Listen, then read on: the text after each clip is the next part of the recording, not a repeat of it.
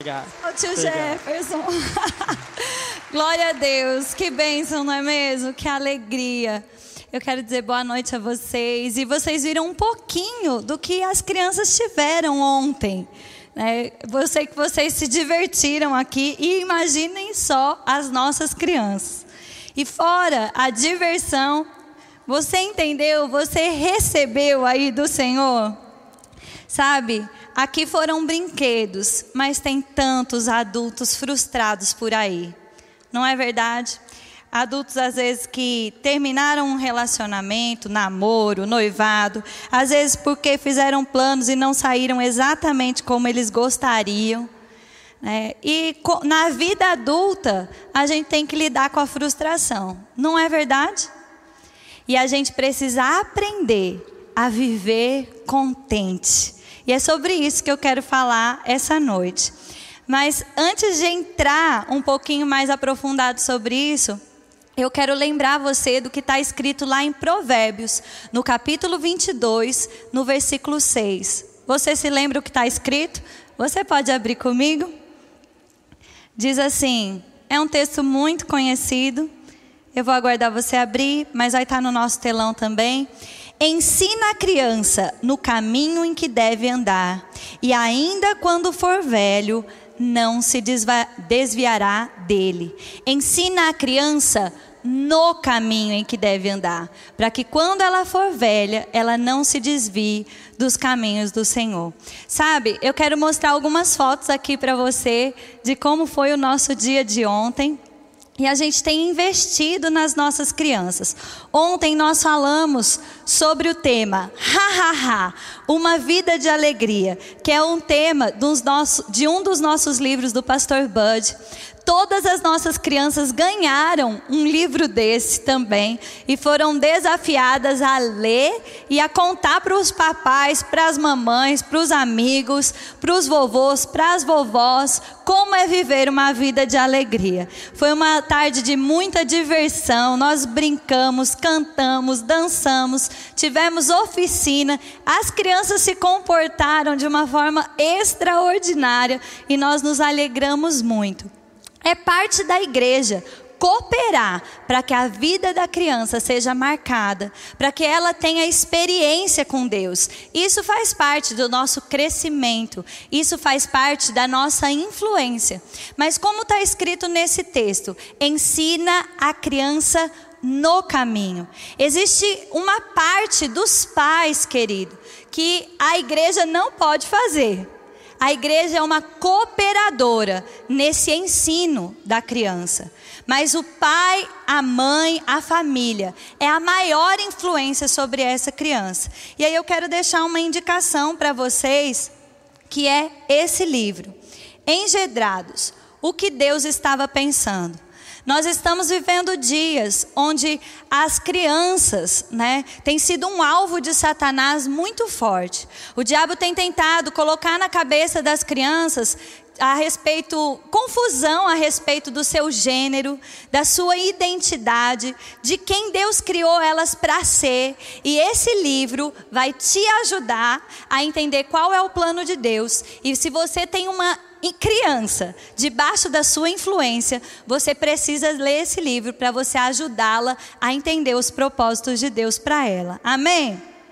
Sabe, lá em Deuteronômio, também fala algo bem parecido com o que Provérbios diz. Diz assim: você pode abrir comigo? Deuteronômio, capítulo 6, versículo 4. Nós vamos ler de 4 a 7. Diz assim: Ouve, Israel. O Senhor está falando para a gente agora. Mas nesse momento ele disse: Ouve, Israel. O Senhor, nosso Deus, é o único Senhor. Amarás, pois, o Senhor, o teu Deus, de todo o teu coração, de toda a tua alma, de toda a tua força. Essas palavras que hoje te ordeno estarão no seu coração. E tu as encucarás nos teus filhos, e dela falarás, sentado na tua casa, andando pelo caminho, ao deitar e ao se levantar. Eu separei uma imagem que ela é muito interessante e ela mostra para nós, vou pedir para o pessoal colocar aqui, como a nossa influência sobre as crianças é importante. Aquilo que a gente fala impacta o coração da criança, mas aquilo que a gente faz é contagioso. Tem coisas, eu não sei se você é pai, mãe, tio, tia, mas que você já viu, talvez uma palavra que você falou e daqui a pouco a sua criança está repetindo. E você fala, não, não fala isso. Sabe, o falar não, não fala isso não é o suficiente se você não parar de falar. O exemplo arrasta. Sabe, e como eu estou dizendo aqui, como igreja, nós somos parte na influência na vida das crianças. E vocês viram aqui quantas pessoas, fruto do departamento infantil. Isso é tão maravilhoso. Sabe, eu cresci na igreja também. Eu também sou fruto de um bom departamento infantil. E você sabe que quando eu fiquei adolescente, eu ouvia muitos testemunhos de, às vezes, missionários ou pessoas, pregadores que iam na igreja, ouvia na TV mas principalmente que iam na, na, nossa igreja lá e contavam como eles tinham sido impactados da palavra, la, é, largaram drogas, largaram uma vida promíscua, largaram tantas coisas. E às vezes eu pensava, eu nunca vou ter um grande testemunho, porque eu nunca fiz nada tão terrível. Eu pensava, será que eu vou ter que me desviar para eu ter um bom testemunho? Olha o que passava na minha cabeça adolescente. Até que um dia o Espírito Santo trouxe ao meu coração: você é testemunho, você é carta viva de que aquilo que eu disse é verdade. Ensina a criança no caminho que ela deve andar, e quando ela for velha, ela não se desviará dele. Amém? É isso que nós queremos. Nós queremos imprimir no coração das crianças experiência com Deus, para que conforme ela for crescendo, ela entenda que o mundo muitas vezes ele é atrativo. É verdade ou não é? É, mas que o Senhor, Ele não é uma alegria momentânea. E é isso que a gente está ensinando para as nossas crianças. Amém? Eu estava me lembrando aqui, esses dias eu estava brincando com Samuel e eu fiz um coraçãozinho assim. Aí eu falei, Samuel, faz um coração. Aí ele fez um coração. Aí ele, mamãe, eu peguei seu coração. Falei, é, você tá no meu coração. Faz um coração. Aí ele fez. Eu falei, e eu tô no seu coração. Ele, não, mamãe. Falei, não? Ele, não. Quem está no meu coração é Jesus, mamãe. Eu falei, ok, Samuel. Sabe, ele tem três anos. Mas olha que valor importante. E como vem de forma espontânea? Porque a Bíblia nos ensina: é ao deitar, é ao levantar, é sentado na mesa, é andando pelo caminho. Jesus é a nossa vida, querido. E nós transpiramos essa vida, essa vida que nos conquistou, essa vida que nos transformou, essa vida que trouxe para nós algo tão importante que é o reino de Deus dentro de nós. O reino de Deus está dentro de você? Então eu queria que você abrisse a sua Bíblia comigo rapidamente. Olha o que a Bíblia diz aqui. Lá em Romanos, no capítulo 14. Romanos 14, 17 diz: Porque o reino de Deus não é comida nem bebida, mas é justiça, paz e alegria. Você pode dizer comigo: justiça, paz, alegria no Espírito Santo. É uma alegria que ninguém pode roubar. É uma alegria que ninguém pode frustrar, querido. É normal que algo aconteça, como eu estava falando aqui no começo, às vezes a gente vai ter que lidar com algum tipo de frustração. Talvez 2020 foi bem diferente do que praticamente todo mundo pensava. Mas isso não quer dizer que foi um ano ruim. Isso quer dizer, aliás, eu vou te dizer, se você souber aproveitar as oportunidades, desfrutar de experiência com Deus, cuidado com a sua família, esse foi um ano extraordinário. Não é verdade? Está sendo. Quanta coisa nova, quantas ferramentas novas você aprendeu a usar. Não é verdade? Quantas reuniões que você não fazia e não sabia nem como fazer, e hoje você está usando ferramentas e isso te aproximou de pessoas. Não é verdade? Sabe, o reino de Deus é justiça, paz e alegria. E para que a gente possa desfrutar disso, a gente vai precisar se posicionar independente das circunstâncias. E é isso que Paulo nos ensina lá em Filipenses. Você pode abrir comigo? Filipenses. Aleluia. Filipenses 4, versículo 11. Olha o que diz aqui. Estão comigo? Diz assim: Digo isso não por causa da, da pobreza, porque aprendi a viver contente em toda e qualquer situação. Você pode dizer comigo? Aprendi a viver contente em toda e qualquer situação. Olha como Paulo continua dizendo: tanto sei estar humilhado como ser honrado. De tudo e todas as circunstâncias já tenho experiência tanto na fartura como na fome, assim na abundância como na escassez. Tudo posso naquele que me fortalece. Aleluia! Muitas pessoas, querido, usam muito esse texto, é um texto muito famoso, não é verdade? Tudo posso naquele que me fortalece. Paulo está dizendo isso num contexto de aprender a viver contente. Sabe, se contentar não é você pensar, ok, então eu vou suportar isso. Tem pessoas que usam essa palavra, ah, eu vou aprender a ficar contente, como se fosse, então tá bom, eu vou suportar. Mas a questão não é essa. Contente, estar contente é estar consciente que você está abastecido por dentro, independente das circunstâncias. Sabe, Paulo teve que aprender. Eu tenho duas notícias para você. A primeira notícia é: dá para aprender. E a segunda notícia é que se Paulo conseguiu, nós conseguimos também. Amém?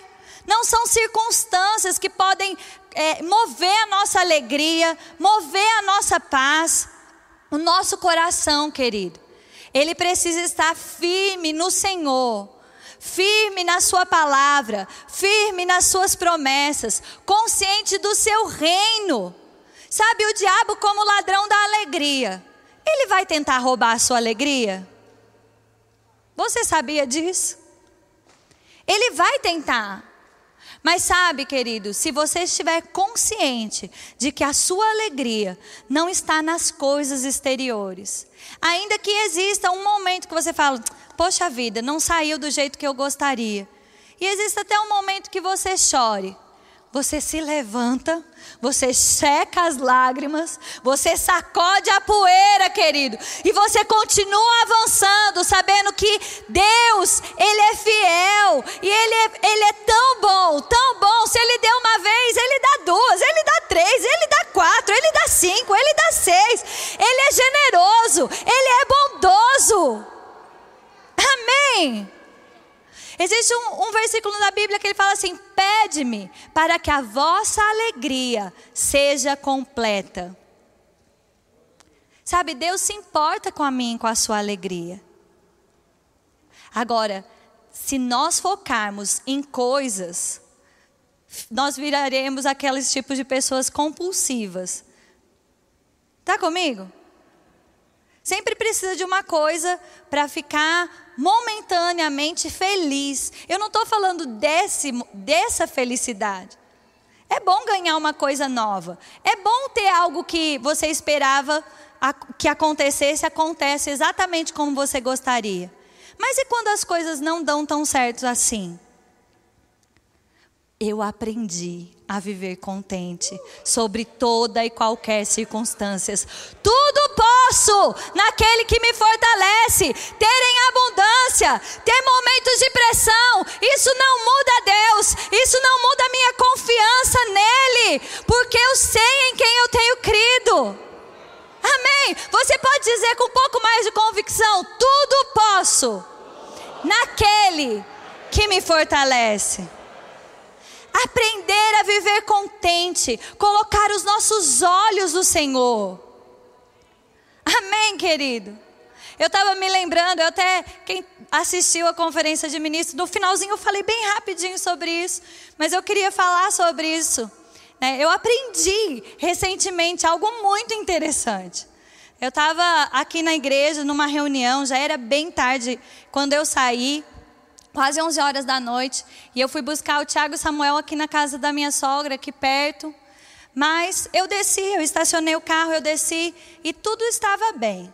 Até que eu vi um grande cachorro. E eu olhei para ele e eu me assustei. E ele era grande e ele começou a se aproximar. E eu me assustei, eu comecei a bater o pé e falar: sai, sai! E olhar para a cara dele e falar: sai! Ele ficou muito bravo. E aqueles dentão, e ele começou a vir mais perto. Aí eu comecei a andar devagarzinho e bater com a chave no portão e gritar: Tiago, Tiago! Graças a Deus, minha sogra foi na cozinha, ela me ouviu gritar, reconheceu minha voz, foi lá, abriu a porta e eu entrei. A gente conversou, pegou o Samuel, chegou em casa, eu deitei, eu não conseguia dormir, pensando naquele cachorro, naqueles dentes e como ele poderia ter me atacado. E eu ficava, Deus, obrigada pelo livramento, obrigada pelo livramento.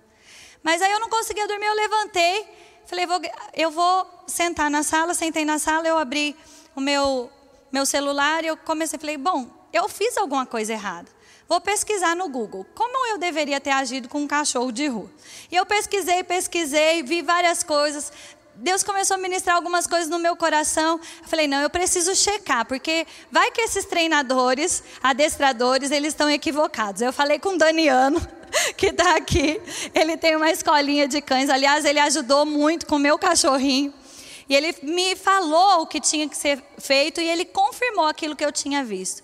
E aí o Espírito Santo marcou meu coração com um ensinamento. Sabe, ele disse o seguinte: quando você vê um cão, o cão agora é o diabo, tá bom?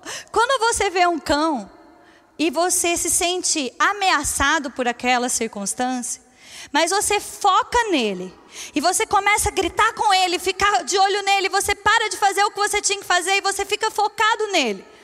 Ele vai entender que você quer brigar com ele, que você está se colocando no nível dele.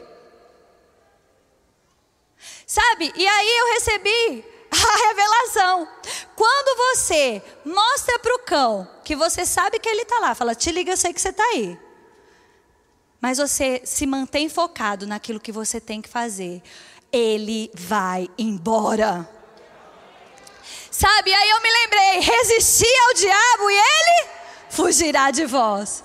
Sabe, tem muita gente perdendo a alegria porque vê a ameaça e fica tão focado, tão obcecado pela ameaça, que se esquece que o foco está na palavra, que a nossa segurança está no Senhor, que a palavra funciona, que tem livramento, que tem paz, que tem alegria, que tem segurança, que tem provisão. Lembra de Jesus. Você se lembra quando ele vai na figueira, ele procura figo e não tem figo. É um problema não é? É. Mas sabe o que ele faz? Ele fala com a figueira: seca-te desde a raiz. E ele vai continuar a fazer o que ele precisa fazer. E sabe o que acontece? Quando eles passam de novo por ali, os discípulos ficam surpresos que a figueira secou. Mas Jesus não. Porque ele sabia que uma palavra cheia de fé é poderosa para mudar circunstâncias.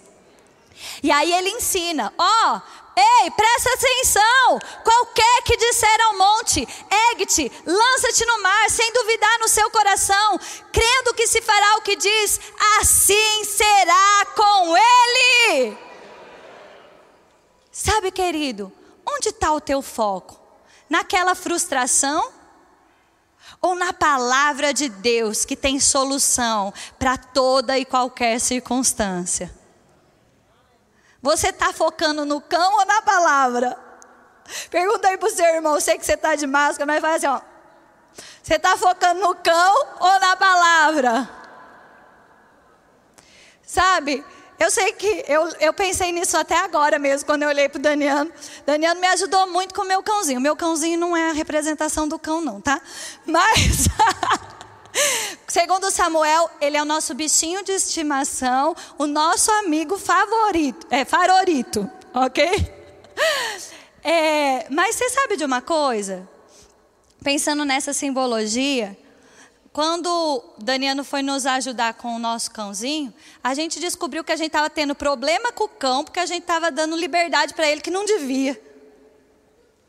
Você sabia que às vezes você está tendo problema com o cão porque você está dando mais espaço para ele do que você devia? Mantenha ele no lugar dele, querido. A sua alegria não está em circunstância, não está em coisas. Ela não quebra, ela não perde, ela não muda. Aleluia! Amém. Essa é a nossa alegria. O reino de Deus está dentro de nós. E ele é justiça, paz e alegria. Como desfrutar disso? Se posicionando, querido. Eu vou ler o último texto da noite, ainda em Filipenses 4. Olha o que diz aqui. Filipenses, capítulo 4. Eu vou ler o versículo 8. Aleluia. Olha o que está escrito. Finalmente, irmãos, tudo que é verdadeiro, tudo que é respeitável, tudo que é justo, tudo que é puro, tudo que é amável, tudo que é de boa fama, se alguma virtude há, se algum louvor existe, seja isso que ocupe o vosso pensamento. E o que também aprendeste e recebeste, e ouvistes e vistes de mim, isso praticai, e o Deus de paz será convosco. Eu gosto de chamar esse texto aqui de filtro. Sabe, todo mundo tem pensamento de frustração. Quer ver? Eu também ainda não tinha dado esse exemplo. Um exemplo de frustração? Por que não eu? Tudo bem que ele também tem um nome mais feio que é inveja, mas vamos pensar em frustração. Por que não eu? Porque eu. Não era o que eu queria. Não era o que eu sonhava, não era o que eu esperava. Era tudo o que eu queria e quebrou. Era tudo o que eu queria e acabou. Todo mundo tem que lidar com esse tipo de pensamento. Eu nem vou pedir para levantar a mão para perguntar se já passou essas coisas na sua cabeça. Não é verdade? Mas quando esse pensamento vem, querido, use o filtro. É puro o que eu estou pensando? É verdadeiro? O que, que quer dizer é verdadeiro?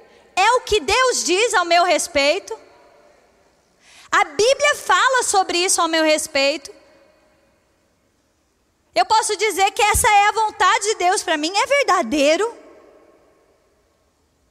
Tem louvor, tem poder. Sabe, muitas vezes as pessoas têm tido muitos problemas.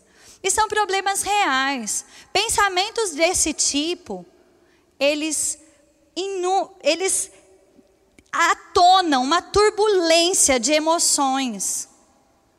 E muitas pessoas estão vivendo crises de depressão, ansiedade, pânico, porque não têm dominado o seu pensamento. Tem um livro também do irmão Reagan, que é O que fazer quando a fé parece fraca e a vitória perdida. E o irmão Hegel ele diz assim que muitas vezes as pessoas elas começam pensando coisas e elas naquele momento inicial elas só estão tendo que lidar com pensamentos. Pode ser pensamento que veio de fora, pode ser pensamento que veio de dentro, pode ser pensamento de algo que você ouviu alguém dizer uma vez. Mas sabe, se a pessoa se deixar mergulhar naquilo, aquilo vai virando um embaralho, um embaraço tão grande, tão grande, que daqui a pouco chegam demônios para se aproveitar daquilo. E aí a pessoa não tem que mais lidar com um pensamento equivocado, ela também vai precisar lidar com a influência do diabo, que está oprimindo ela.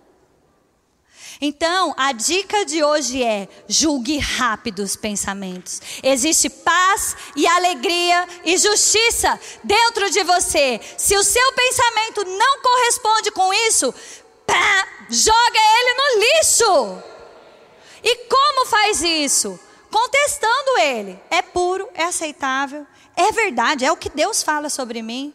Se a resposta é não, querido, abra a sua boca e comece a declarar aquilo que Deus disse. Fé funciona. Amém. Fé é você falar com ousadia, com certeza, com confiança, aquilo que Deus disse ao seu respeito, aquilo que Deus disse a respeito da sua família, aquilo que Deus disse a respeito dos seus filhos, aquilo que Deus disse a respeito da sua casa, do seu trabalho, da sua igreja. Aleluia! Glória a Deus. Essa é a pausa para você pensar. Eu sei que tem muitas pessoas aqui lidando com pensamentos, lidando com essa pressão dos pensamentos. E está pensando aí, Juliana, eu tenho o reino de Deus, justiça, paz, alegria, mas eu estou tão pressionado já. Ei, existe uma unção nesse lugar para quebrar o jugo, para colocar as coisas em ordem, para que você possa viver com ousadia essa palavra que sempre funciona. Sabe? E dizer, ha ha ha, você pode dizer, ha ha. Eu não sei se você já se sentiu bobo fazendo isso. Eu já. Mas sabe de uma coisa? é melhor parecer um bobo e desfrutar do poder de Deus, porque o Evangelho é loucura para aqueles que perecem, mas para mim e para você é poder de Deus, querido. E quando a gente começa a dizer ha ha ha, sabe, o nosso cérebro não entende que é uma risada forçada. Daqui a pouco, ele, o Espírito, os hormônios, as conexões, tudo entram em linham e você está ali fortalecido no Senhor e na força do seu poder, porque a alegria do Senhor é a nossa força. Vou fazer o que eu fiz com as crianças ontem. A alegria do Senhor é a nossa força. De novo, a alegria do Senhor é a nossa força. Aleluia! Então existe força para você essa noite. Existe refrigério para você essa noite. Amém. Lide com os pensamentos. Guarde a sua alegria se mostra confiante para o cão. Continua fazendo o que você tem que fazer. E ele vai fugir de você. Não é você que foge do cão. Amém. Eu queria pedir para o louvor subir, me ajudar. Nós vamos orar. Aleluia. Aleluia. Existe mesmo, eu sei, pessoas pressionadas aqui mas sabe de uma coisa, querido? Eu não posso impor as mãos sobre pensamentos equivocados. Mas eu posso declarar a palavra e a unção de Deus vir sobre você essa noite. Quebrar o jugo. O que é jugo? Peso. Trazer alívio, refrigério, forças renovadas para que você desfrute daquilo que Deus tem para você. E aí amanhã, ou até hoje mesmo, quando se um pensamento equivocado quiser voltar para a tua mente, você já sabe o que fazer com ele. Você vai olhar para ele e dizer: comigo não, diabo. Ha, ha, ha. Não é puro isso, eu não vou pensar nisso. Essa não é a verdade de Deus para mim, eu não vou pensar nisso. Ha, ha, ha. Tudo posso naquele que me fortalece. O Senhor está fazendo com que todas as coisas cooperem para o nosso bem. Aleluia! Amém. Aleluia. Você pode ficar de pé. Aleluia. Aleluia. Aleluia. Obrigada, Senhor. Eu gostaria mesmo de te dar a oportunidade. Você que está aqui, pressionado, sofrendo,